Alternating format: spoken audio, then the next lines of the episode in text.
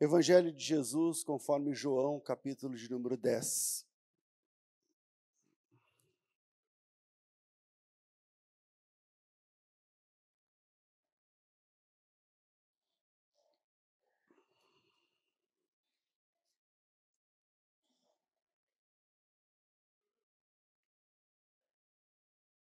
João capítulo 10. Amém, irmãos?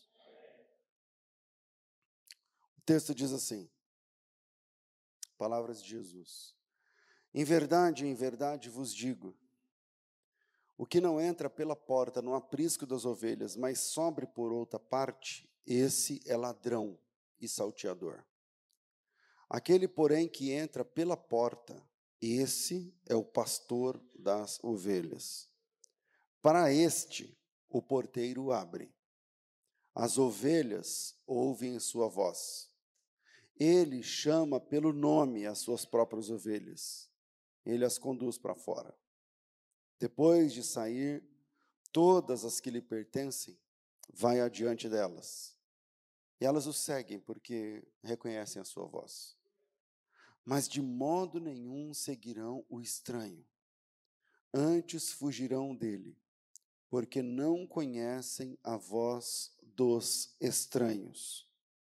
Jesus disse-lhes essa parábola, mas eles não entenderam o que ele lhes dizia. Tornou, pois, Jesus a dizer-lhes: Em verdade, em verdade vos digo, eu sou a porta das ovelhas. Todos quantos vieram antes de mim são ladrões e salteadores, mas as ovelhas não os ouviram. Eu sou a porta. Se alguém entrar por mim, salvar-se-á, entrará e sairá e achará pastagens.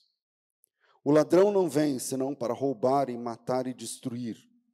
Eu vim para que tenham vida e a tenham em abundância. Eu sou o bom pastor, e o bom pastor dá a vida pelas suas ovelhas. Mas o mercenário, o que não é pastor, de quem não são as ovelhas, vê vir o lobo e deixa as ovelhas e foge. E o lobo as arrebata e dispersa as ovelhas. Ora, o mercenário foge porque é mercenário e não tem o cuidado das ovelhas. Eu sou o bom pastor, eu conheço as minhas ovelhas e delas sou conhecido. Assim como o Pai me conhece a mim também eu conheço o Pai e dou a minha vida pelas ovelhas. Ainda tenho outras ovelhas que não são deste aprisco. A mim também convém agregar elas, e elas ouvirão a minha voz, e haverá um só rebanho e um só pastor. Por isso o Pai me ama, pois dou a minha vida para tornar a tomá-la. Ninguém a tira de mim mas eu voluntariamente a dou. Tenho poder para dar e tenho poder para tornar a tomá-la. E este mandamento eu recebi do meu Pai. Amém.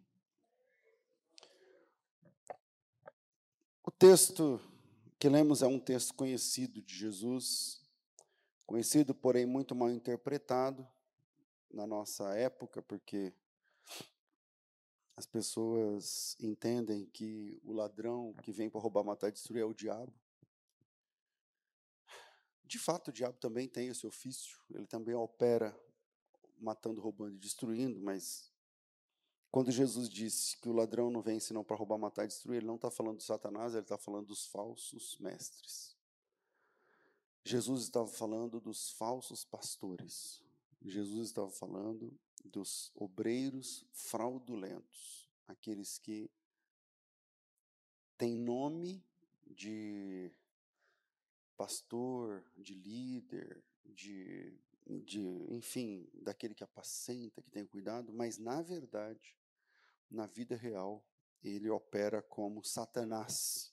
Ele está matando, ele está vendendo, ele está negociando com as ovelhas.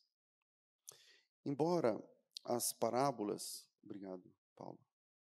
Embora as parábolas de Jesus fossem histórias simples, quase sempre tomando exemplos da vida camponesa da Galileia, trazendo as figuras do agricultor, né, do pecuarista, do pai de família, do negociante, do comerciante, dos trabalhos disponíveis, porque a, o recurso parabólico de Jesus é um recurso que é, usa a vida cotidiana como exemplo de coisas espirituais.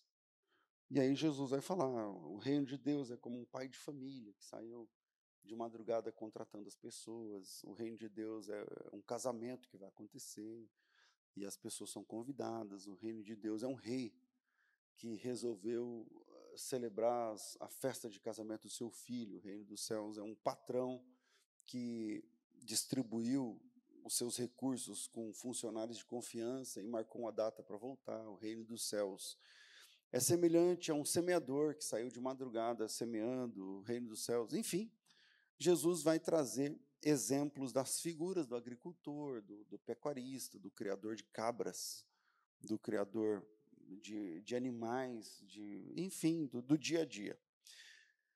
Mas, por alguma razão, eu não sei se é porque é muito simples, as pessoas não conseguiam abstrair, não conseguiam entender. Tá bom, eu entendi a historinha, mas o que, que isso aí significa?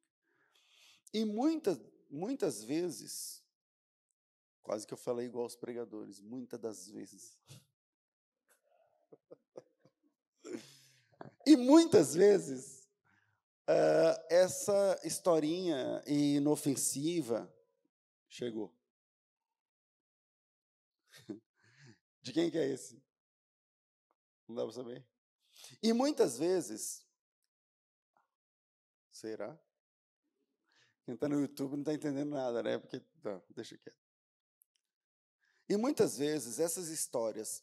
Então veja, não é que eles não entenderam a história. A história qualquer criança entende, mas eles não entendiam o que é que Jesus queria dizer com aquela história. Qual é a aplicabilidade? Qual é o aonde qual é o desdobramento dessa história na vida prática? Tipo assim, eu estou lá ouvindo, ouvindo o pregador, e ele contou a história de um cara que saiu de madrugada contratando os pessoal para trabalhar na, na colheita, não sei o quê, e aí, aí ok, tá bom, mas isso aí para mim, o que, que isso aí significa, esse cara que saiu de madrugada?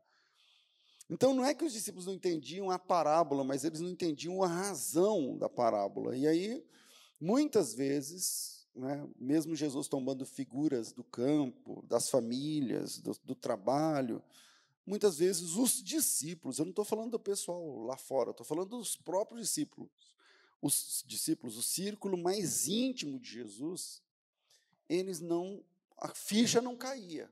A ficha não caía. Por exemplo, em Mateus 13, 10, eles não entenderam a parábola do semeador. Jesus contou a parábola do semeador, né? Uma semente caiu, na, na, um pouco da semente na beira do caminho, outro pouco no, no, meio das pedras, outro pouco no meio dos espinhos, outro pouco no, nas, na boa terra. E Jesus contou essa parábola e foi embora. E aí os discípulos falaram assim: não, tudo bem. Eu entendi aí o lance da, da semente caindo, mas o que, que isso significa? Espiritualmente, traduz para nós. Versículo 10, 13 e 10 diz assim: Se aproximaram dele os seus discípulos e lhes perguntaram: Por que o senhor está falando por parábolas? E aí Jesus diz assim para eles: a resposta de Jesus é mais legal.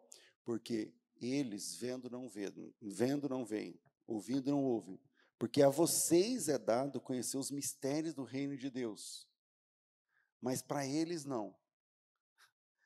Deixa eu entender, é assim, ó. Jesus contou uma história do semeador, uma parte em cada lugar, eh, tal, e não falou mais nada. Aí os discípulos chegaram em Jesus e falaram assim: por que, que o senhor fala desse jeito, através de parábolas? Aí Jesus falou assim: não, porque vocês entendem. A vós é dado conhecer os mistérios do reino de Deus. E a eles não. Eu acho que se eu estivesse lá, eu ia falar, ah, beleza. Só que ninguém entendia, entendeu? oh, Jesus. Às vezes a gente finge, né, que, que entendeu um negócio que nem entendeu. Aí eles, por que, que o senhor fala por parábola? Não, porque vocês entendem, eles não. Eles ficaram olhando. Não, a gente entendeu a primeira camada. A gente entendeu, tipo, que o semeador ia. Tá, mas o que, que isso significa? A gente entendeu a história, mas a gente não consegue aplicar a história. E aí, no versículo 19, Jesus fala assim: então, beleza, então eu vou explicar para vocês a história do semeador. Acho que o 19 ele fala: atendei vós, pois, vós, pois. Então, não, não é o 19, não. É 18, então. Aí, atendei vós, pois, a parábola do semeador. Então, agora eu vou explicar para vós, para vocês aqui, que parece que não caiu a ficha, a, a história do semeador. Aí ele vai apertar a tecla SAP, trocar em miúdos, traduzir aquilo que é um conceito, como Jesus é, é fabuloso, né? Ele pega uma história simples para expli explicar conceitos é, complicadíssimos da fé. E aí ele vai falar sobre a semente, a semente é a palavra, o semeador é o filho do homem, a, a questão toda, e aí ele vai, os terrenos, como é que funciona cada um, e aí ele fala que quando, quando ouvindo alguém, se eu lembro, ouvindo alguém a palavra do reino e não a entendendo, vem o maligno e lhe arrebata o que foi semeado no seu coração. Este é o que ouve a palavra. Não, esse é o que foi semeado na beira do caminho. Aí você fala assim, então, veja que tem uma perspectiva hermenêutica aí. Por exemplo, a pessoa prega o evangelho, a, e aí o ouvinte está de coração aberto, mas ele, se ele não entende, se ele não entendeu, se a pessoa não foi boa o bastante para explicar, a, por mais que ele esteja com o coração aberto, vem o Satanás e tira o que foi semeado no coração, porque ele não entendeu. Então, quando você for pregar o evangelho, se atente a isso, porque às vezes você quer falar de um jeito que as pessoas é tão profundo, tão profundo que ninguém entende. Aí ninguém entende, vem o Satanás e tira o que foi semeado no coração. E aí ele vai explicando ponto a ponto. Mas como o assunto aqui não é a parábola dos, do joio e do trigo, mas Jesus sendo a porta, mas todas as vezes que os discípulos não entendem, existe uma coisa interessante que acontece. É, e, e, no capítulo 13 eles não entenderam a parábola do semeador. No mesmo capítulo 13 de Mateus, eles também não entenderam a parábola, a parábola do joio e do trigo. 13, 36, Jesus tinha contado a parábola do, do joio e do trigo. Eu preguei esses dias sobre ela. Né? É, o cara tinha plantado trigo, e aí à noite veio o inimigo e semeou o joio. Aí o pessoal foi percebendo com o passar dos dias, queriam cortar o trigo e o joio junto, enfim, vocês lembram o texto.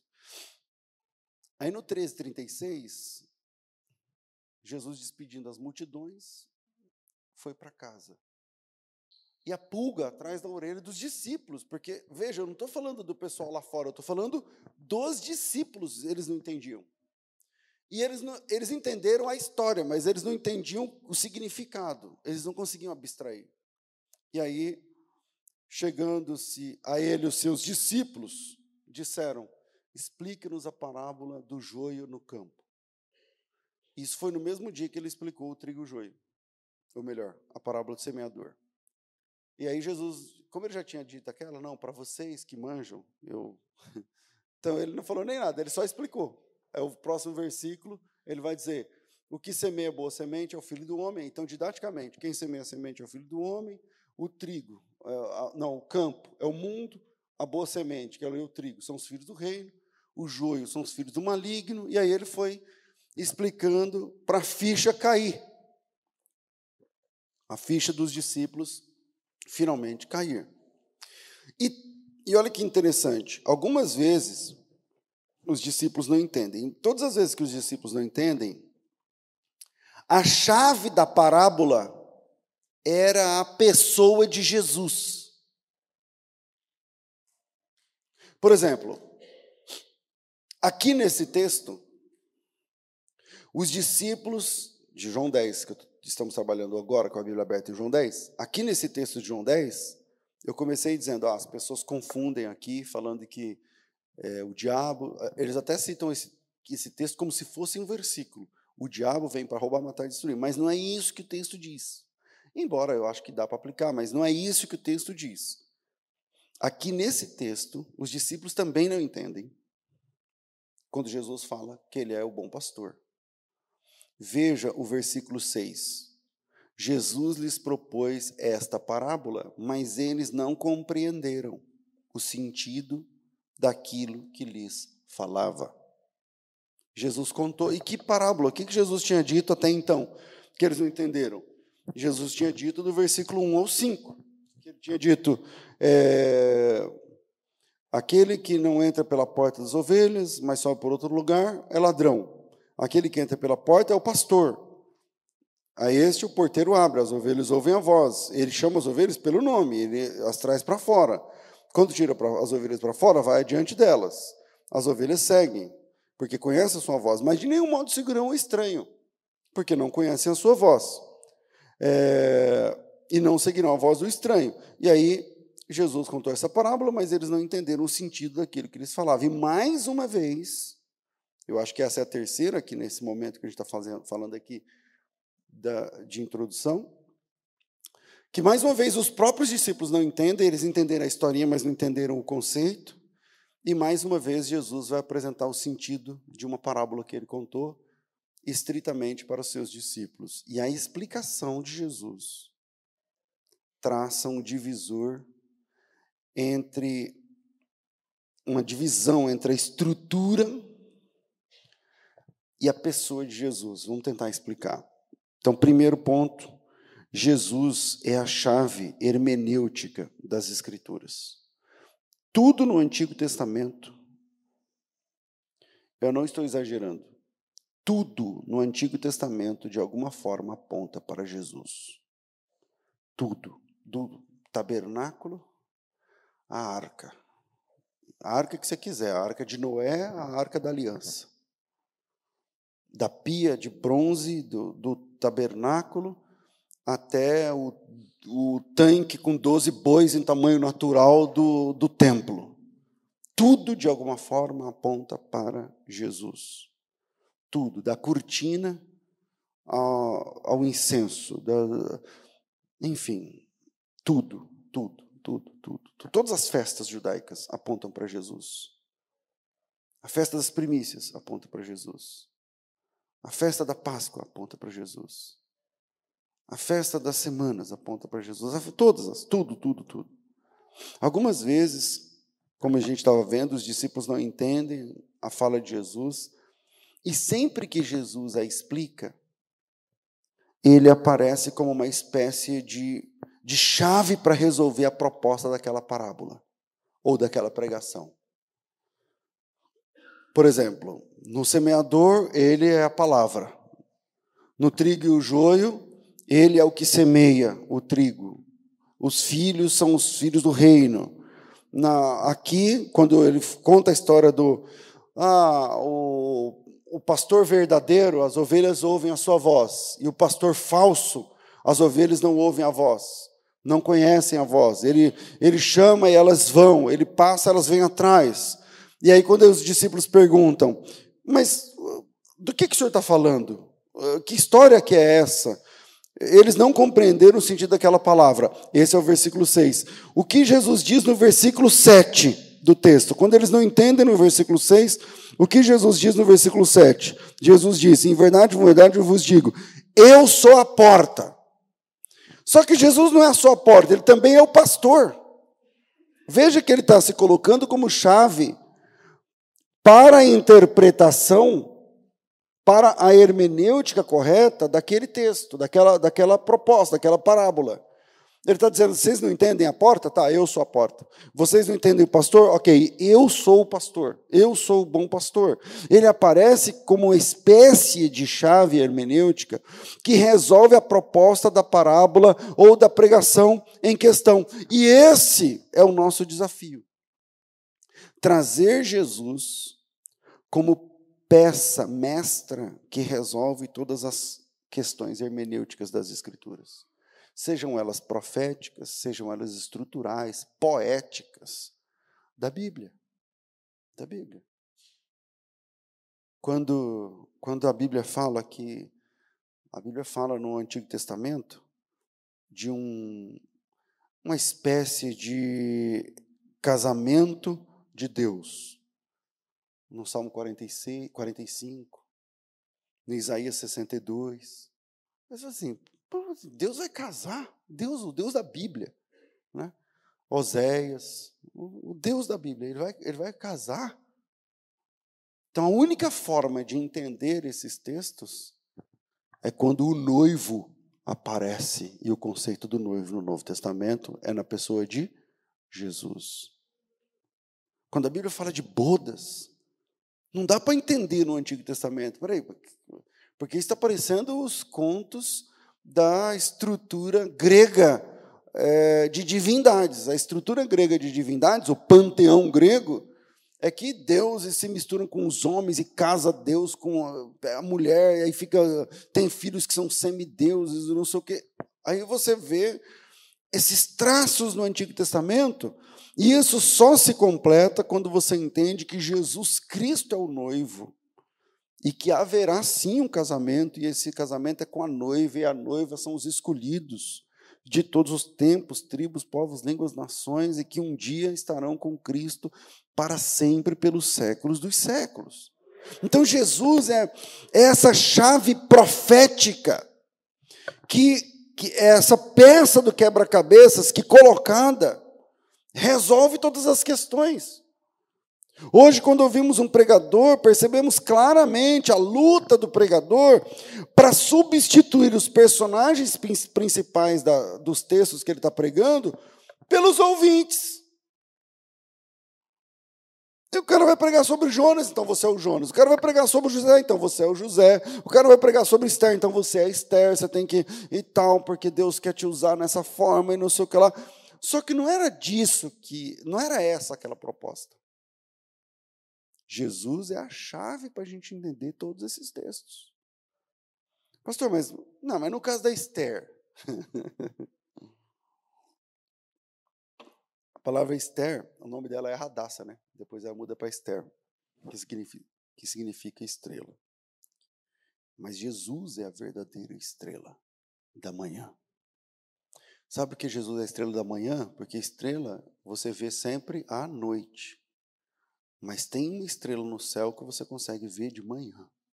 E a Bíblia diz que Jesus é a brilhante estrela da manhã. Tá, mas o que, isso tem a ver com Esther? Por que, é a história de Esther? A Esther, o povo está condenado, a Esther é a rainha lá do, do, do, do, do Assuero, Assuero e tal, e, e aí o, o Mardoqueu fica lá com ela, e ela não sabe o que faz direito, porque ela não é bem ainda ela não é tem as regras lá do, do da Síria, de, não é a Síria, como chama?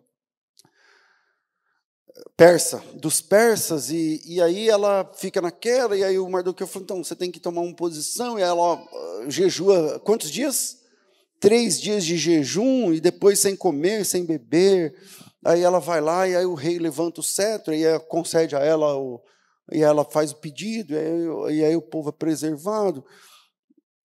Pastor, está falando de quê? Está falando de Cristo. É isso que está falando de Cristo, que depois de três dias, não de jejum, não de jejum, mas não apenas de jejum, não apenas sem comer, não apenas sem beber, mas sem respirar, comparece diante do Rei dos Reis e o cetro do Rei dos Reis se levanta, aceitando o pedido do seu filho e salvando todo o povo. Então veja que Jesus é a chave das histórias bíblicas. Quando a Bíblia fala de José, não é dos meus sonhos ou dos seus sonhos. Ele está falando que um. Qual era o sonho de José? Que um dia sol, lua e as estrelas se curvarão para ele. E isso se cumpre em quem? Em Jesus onde todos os povos um dia, todos os joelhos hão de se dobrar diante dele, não diante de mim, não diante de você. A história de José não é sobre mim, não é sobre você, não é sobre a gente. Você foi vendido pelos seus irmãos por 30 moedas? Você foi preso injustamente? E você aceitou a sentença de ser preso sem reclamar? Não, então está falando de quem? De mim? Não, está falando de Jesus que uma vez restaurado, assenta-se à direita de Faraó, no caso do José, e Jesus à direita de Deus, E estando à destra do maior poder do império, ele usa aquele favor para abençoar os próprios que o traíram. Não está falando de nós, está apontando para Jesus. Quando a Bíblia fala de Jonas, que é lançado ao mar por vontade própria, para que pudesse salvar o barco, e quanto tempo ele fica lá no mar? Três dias, no ventre de um grande peixe sepultado dentro de um grande peixe. E quem está falando que Jesus é a chave hermenêutica para Jonas foi o próprio Jesus, assim como Jonas esteve três dias e três noites no ventre do grande peixe. Importa que o filho do homem esteja três dias e três noites no seio da terra. Ele está falando que Jesus morreu e durante três dias e três noites esteve sepultado, mas três dias depois ele é colocado de volta para fora para pregar contra o estilo de vida pecaminoso do mundo, que é o que acontece com Jonas. Então, primeira coisa que a gente tem que entender é: às vezes os discípulos não entendiam as histórias de Jesus, ou as razões das histórias de Jesus. E quando a gente não entende, primeiro Primeiro passo: Jesus é a chave. Então, releia a Bíblia. Faça essa, eu faço essa proposta a você. Releia a Bíblia procurando, colocando Jesus como a chave dos textos mais complexos das, complexos das Escrituras e você vai levar um susto. Você vai se admirar de como é que funciona essa questão de Jesus sendo a chave interpretativa para os textos de Gênesis, de Abel, de antes de Abel, do, do, do sangue derramado para fazer as roupas que tamparam as vergonhas de Adão, de antes de Adão, de, de antes da, do pecado de Adão, de tudo, como Jesus é essa chave interpretativa das Escrituras. Mas os discípulos não estavam entendendo. Então Jesus falou para eles: Olha, eu vou explicar para vocês. Eu falei do aprisco, falei do pastor. E aí ele vai explicar e a gente entra no segundo ponto. A estrutura não pode ser mais importante do que Jesus. A estrutura não pode ser mais importante que Jesus. Quando Jesus falou sobre o aprisco, por exemplo, ele começa a falar, né? É, capítulo 10, vamos lá, versículo versículo é, 1. O que não entra pela porta do aprisco, no aprisco das ovelhas, mas só por outra parte, é ladrão. Foca no aprisco. O que é o aprisco? É o lugar onde as ovelhas ficam. O que é o aprisco? É o lugar onde as ovelhas se reúnem. Quando Jesus falou do aprisco, o aprisco não era o centro. O aprisco não era o centro. Veja, eu não sou um pastor que faz apologia da pobreza, que a gente não tem que ter conforto. Não é disso que eu estou falando também. O que eu estou dizendo é que o aprisco não é o centro do assunto. Jesus propôs essa parábola, versículo 7, eles não entenderam o sentido daquilo que eles falavam. Então Jesus lhes afirmou de novo, dizendo: Em verdade, em verdade vos digo, eu sou a porta das ovelhas. Tira o foco do aprisco vocês querem entender o que eu estou falando, o que Jesus está dizendo para os discípulos? Vocês entenderam? Querem entender? Então vamos lá. Eu sou a porta. Todas as vezes que os discípulos não entenderam, Jesus era o centro. E nesse texto, eles não entenderam, então por duas vezes Jesus diz: primeiro, no 7, eu sou a porta, e mais à frente, eu sou o bom pastor. Então, ele começa falando das, do aprisco, não, porque. É, a, a, cadê o versículo 1? Né? É, em verdade vos digo que o que não entra pela porta, no, no, no, aprisco das ovelhas, mas o assunto lá não é o aprisco. Toda vez que ele está falando de. O assunto é o outro. Mas a nossa cabeça já. É, ela já, já, já aponta para a primeira palavra ou para a primeira questão e a gente tem essa questão da estrutura. A estrutura é interessante? É interessante. O aprisco é interessante? É interessante. O, o conforto é importante? É importante. Mas ovelha que é ovelha, eu estou falando literalmente, ovelha de verdade, ovelha, ovelha de verdade, se preocupa mais com a voz do pastor do que com a estrutura do aprisco. E olha que interessante, uma vez me mandaram, faz tempo, você já deve ter visto, daqueles vídeos que todo mundo passa no YouTube, que tinha um rebanho com um monte de ovelha, aí passou o cara e ficou gritando as ovelhas, gritando, gritando, ninguém falava nada. Aí chegou o pastor da ovelha e falou uma vez, todas as ovelhas vieram. Já viram esse vídeo? Não? Alguns já viram. Todas as ovelhas vieram. Para essas ovelhas, não interessa o endereço, interessa a voz do pastor. O aprisco é interessante? É, mas você acha que uma ovelha vai trocar de aprisco por causa de conforto? Não. Você acha que uma ovelha, estou falando do animal, liga para as modernidades do aprisco? Não. Você acha que uma ovelha se preocupa com essa? Ah, não, esse tem tantos metros quadrados e o outro tem tantos metros quadrados. Não, não, não, não. A ovelha não. A ovelha, ela tem um senso de pertencimento ao pastor. É aonde o pastor chama, ela vai. Aonde o pastor fala, ela vai. E aonde o pastor para, ela para. E aonde o pastor fica, ela fica. E as pessoas da nossa geração estão perdendo esse esse senso. Nós vivemos a época onde as facilidades do aprisco contam ponto para que a ovelha decida onde congregar, por exemplo. E eu não estou fazendo apologia de que ai, a gente tem que sentar todo mundo no chão, tem que para que uma igreja, para que o vão ficar reunidos debaixo de uma árvore. Não, não, não é isso que eu estou falando também. Mas na nossa época, tá demais, eu já ouvi isso. Isso que eu estou falando não é uma suposição. Eu já ouvi isso. Aspas. Eu sei que meu pastor é herege. Eu sei que o meu pastor falou isso, isso, isso. E isso é antibíblico. Só que a estrutura da igreja, do ministério infantil, de sei lá o que, da comunidade, é tão forte que eu, eu não tenho igreja melhor na minha cidade. Então eu vou lá que eu vou. Vocês já ouviram isso ou não? É. Hoje é assim. Hoje é assim.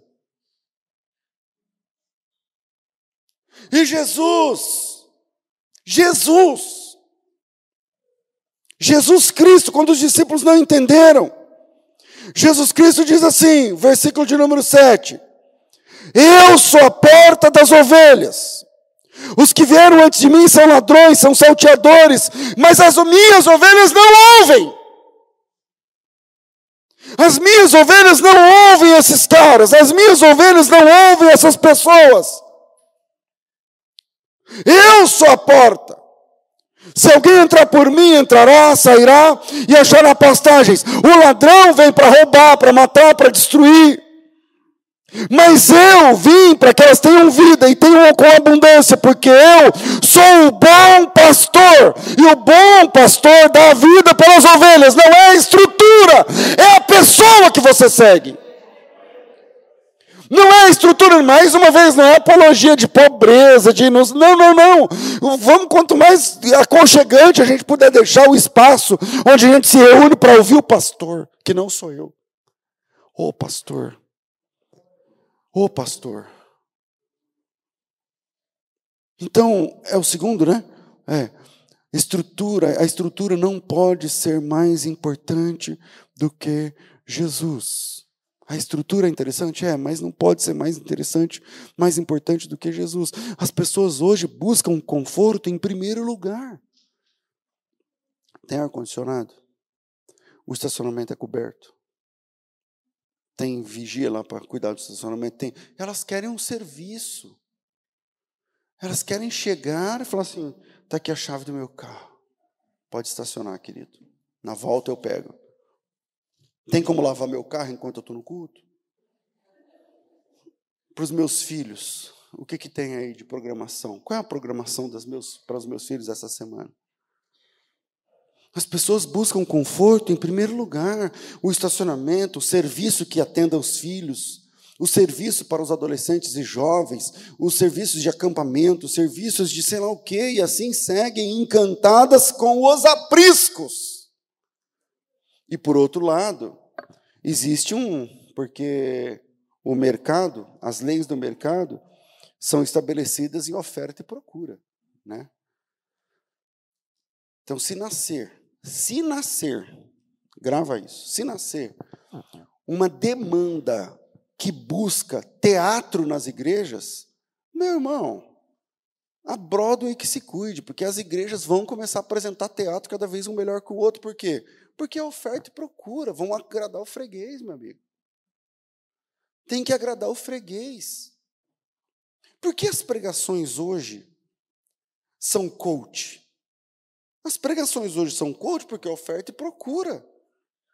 Então o cara está procurando se sentir melhor, o cara está procurando mastermind, o cara está procurando transformação de mente, o cara está procurando, então, não está na moda mais falar sobre pecado. Sobre. Não, isso aí. Qual foi a última vez que você viu alguém sendo disciplinado na igreja? Não, isso aí está fora da moda. É oferta e procura. Quando os discípulos de Jesus não entenderam essa parábola, Jesus disse: Eu sou o bom pastor, eu sou a porta, e isso basta. Terceiro, porque o relógio está parado e eu estava. Só, só Deus. Terceiro, último. Jesus é uma porta confiável. Jesus é uma porta confiável. Quem pode bater nessa porta? Que horas essa porta funciona? De que horas a que horas essa porta abre? De que horas a que horas essa porta atende? Essa porta não tem hora para abrir e não tem hora para fechar. Nicodemos bateu nessa porta à noite. Foi atendido ou não? Foi. A samaritana bateu nessa porta meio-dia. Foi atendida? Na hora do almoço. Enquanto o pessoal estava trazendo a comida para o almoço, a samaritana bateu na porta e foi atendida. A mulher pecadora de João 8, vindo do adultério, bateu nessa porta de madrugada, ainda antes de amanhecer o dia, e foi atendida. O ladrão na cruz bateu nessa porta às três da tarde e foi atendida. Atendido. A Maria Madalena bateu nessa porta no domingo pela, pela madrugada. Domingo. Ele atende domingo, ele atende na hora do almoço, ele atende à tarde, ele atende de manhã, ele atende à noite, ele atende de madrugada. Essa porta é uma porta confiável a todos os pecadores. Todos os pecadores. Essa porta é confiável para todos os que vivem em pecado agora. Agora. Ah, mas hoje é dia das mães. Ele está atendendo, essa porta está aberta. Ah, mas é feriado, ele está atendendo, essa porta está aberta. Ah, mas meu nome está sujo. Ele atende ficha suja. A porta está aberta. Ah, mas eu sou viciado. Ele atende viciados. A porta está aberta. Nessa porta você pode bater. Nessa porta você pode bater. Na sociedade, não. Às vezes, em algumas dessas igrejas de grife, não. Ah, não, mas nós não temos esse trabalho. Ah, não, mas nós não trabalhamos com isso. Não, mas aquilo. Se você, sei lá, se você está ouvindo essa mensagem, você é um bandido. Se você é um prostituto, se você é uma vagabunda, você pode bater nessa porta, porque Ele vai abrir para você. E você vai conhecer o Salvador e você vai conhecer a pessoa bendita de Jesus Cristo, o nosso Senhor, o nosso Salvador. Essa porta está aberta para você. Aleluia. Deus abençoe vocês, em nome de Jesus.